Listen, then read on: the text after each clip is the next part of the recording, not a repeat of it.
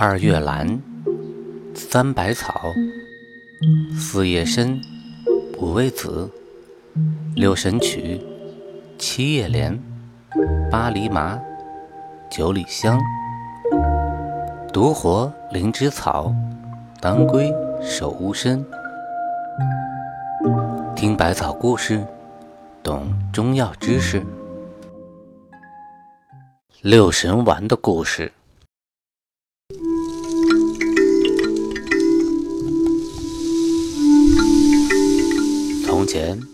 上海有个叫做雷允上的孤儿，家里很穷，小时候靠讨饭为生，长到十三四岁就到船上拉纤。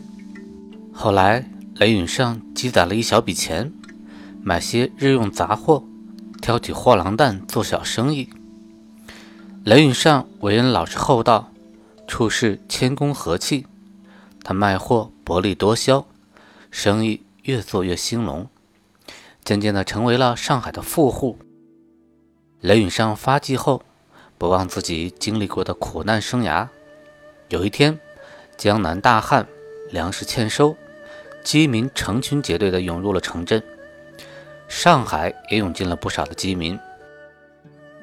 雷允上叫伙计支起几口大锅，昼夜的煮粥，舍饭舍衣，赈济饥民。这一天，天近二更，饥民们也陆续的散去了。伙计收拾好锅碗瓢盆，闭上大门，正要去睡，猛听得大门被人敲得咚咚的响，忙走过去问道：“谁呀？谁何时敲门呢？”只听门外一个老翁答道：“我，我是来吃舍饭的。”伙计说。今天舍饭已经舍完了，明天早点来吧。老翁恼怒道：“我上了年纪，腿脚不便，起早走到这儿，误了时辰，不给我饭吃，想让我饿死不成？人家都说雷允上是个大善人，原来也是个假善人呢。”伙计见老翁动了怒，赶忙的开门。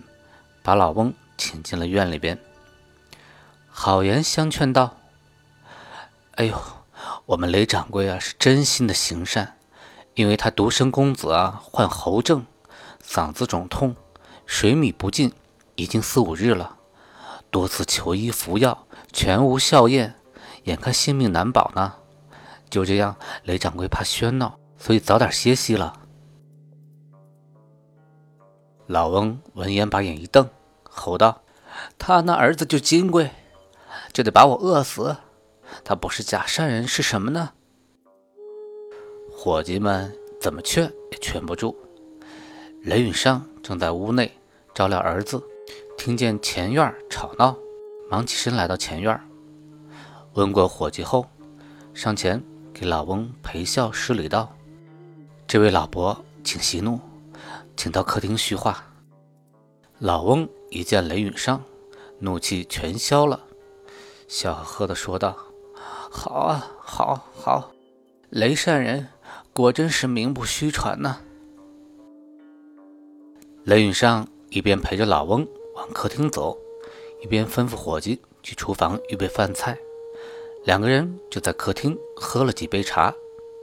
伙计把做好的饭菜端上来。这老翁也不客气，抄起碗筷就大吃大喝起来。吃完饭也不道谢，起身就告辞道：“老汉向来不白吃人家的饭，今夜打扰掌柜，无物可赠。听闻令郎患喉症日久，治疗无效，今我说一药物，服后即愈。”说罢。他用食指沾着茶水，在方桌上写下“珍珠”二字，也不等雷允上相送，飘然出门，转眼间不见了。雷允上惊的是目瞪口呆，半晌说不出话来。正在这时，忽听见伙计又前来禀报，外面又来了一个瘸腿的老翁，要讨饭吃。雷允上又吩咐伙计去厨房做饭。亲自到门前迎接。瘸腿的老翁饭饱茶足之后，同样也没有道谢，又用指头蘸水写了“牛黄”两个字，抽身出门而去。就这样，一个刚走，一个又来，到午夜时分，共来了六个人，说了六种治喉的药物。雷允上性本聪明，寻思今夜之事，绝非巧合，必是自己善行感天，天降神仙来搭救。忙将六位神仙所写的药物记下来。这六味药物分别是珍珠、牛黄、麝香、雄黄、冰片、蟾酥。第二天一早，雷允上。赶忙命伙计持药方去药店抓回药来，煎熬之后让儿子服下。这药水一入喉，顿觉一阵清爽，肿痛渐消，不久便能张口说话了。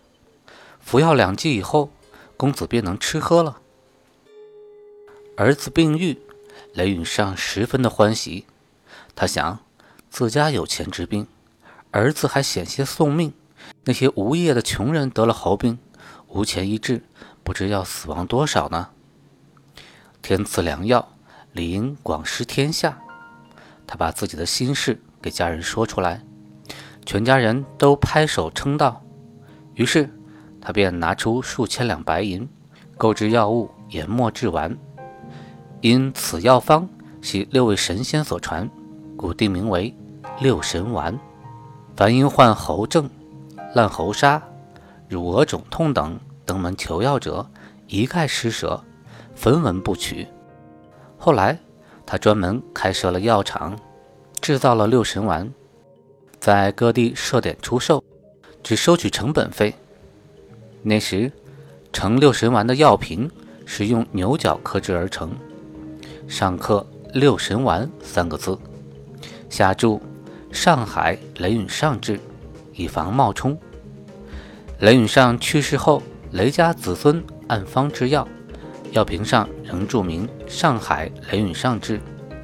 如今六神丸因其疗效显著，早已誉满海内外了。六神丸是家庭常备的良药之一，它主要由牛黄、麝香、蟾酥、雄黄、冰片、珍珠。六味药组成，具有清热解毒、消肿止痛等功效，常用于咽喉肿痛、扁桃体炎、口舌糜烂、牙根周围发炎及痈疽疮疖、无名肿痛等症。近年来，通过药理研究，还发现六神丸还有强心、抗惊、镇静与增强免疫力等作用。然而，如果滥用六神丸，极易招致不良的反应，所以一定要在医生的指导下，按照说明书使用。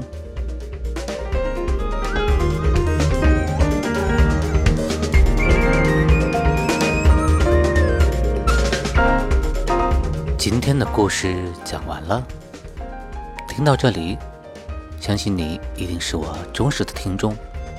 如果我的故事对你有所获益，也请你不要忘记选择播放页面下方的红色打赏按钮，选择你觉得合适的数字来支持我的创作。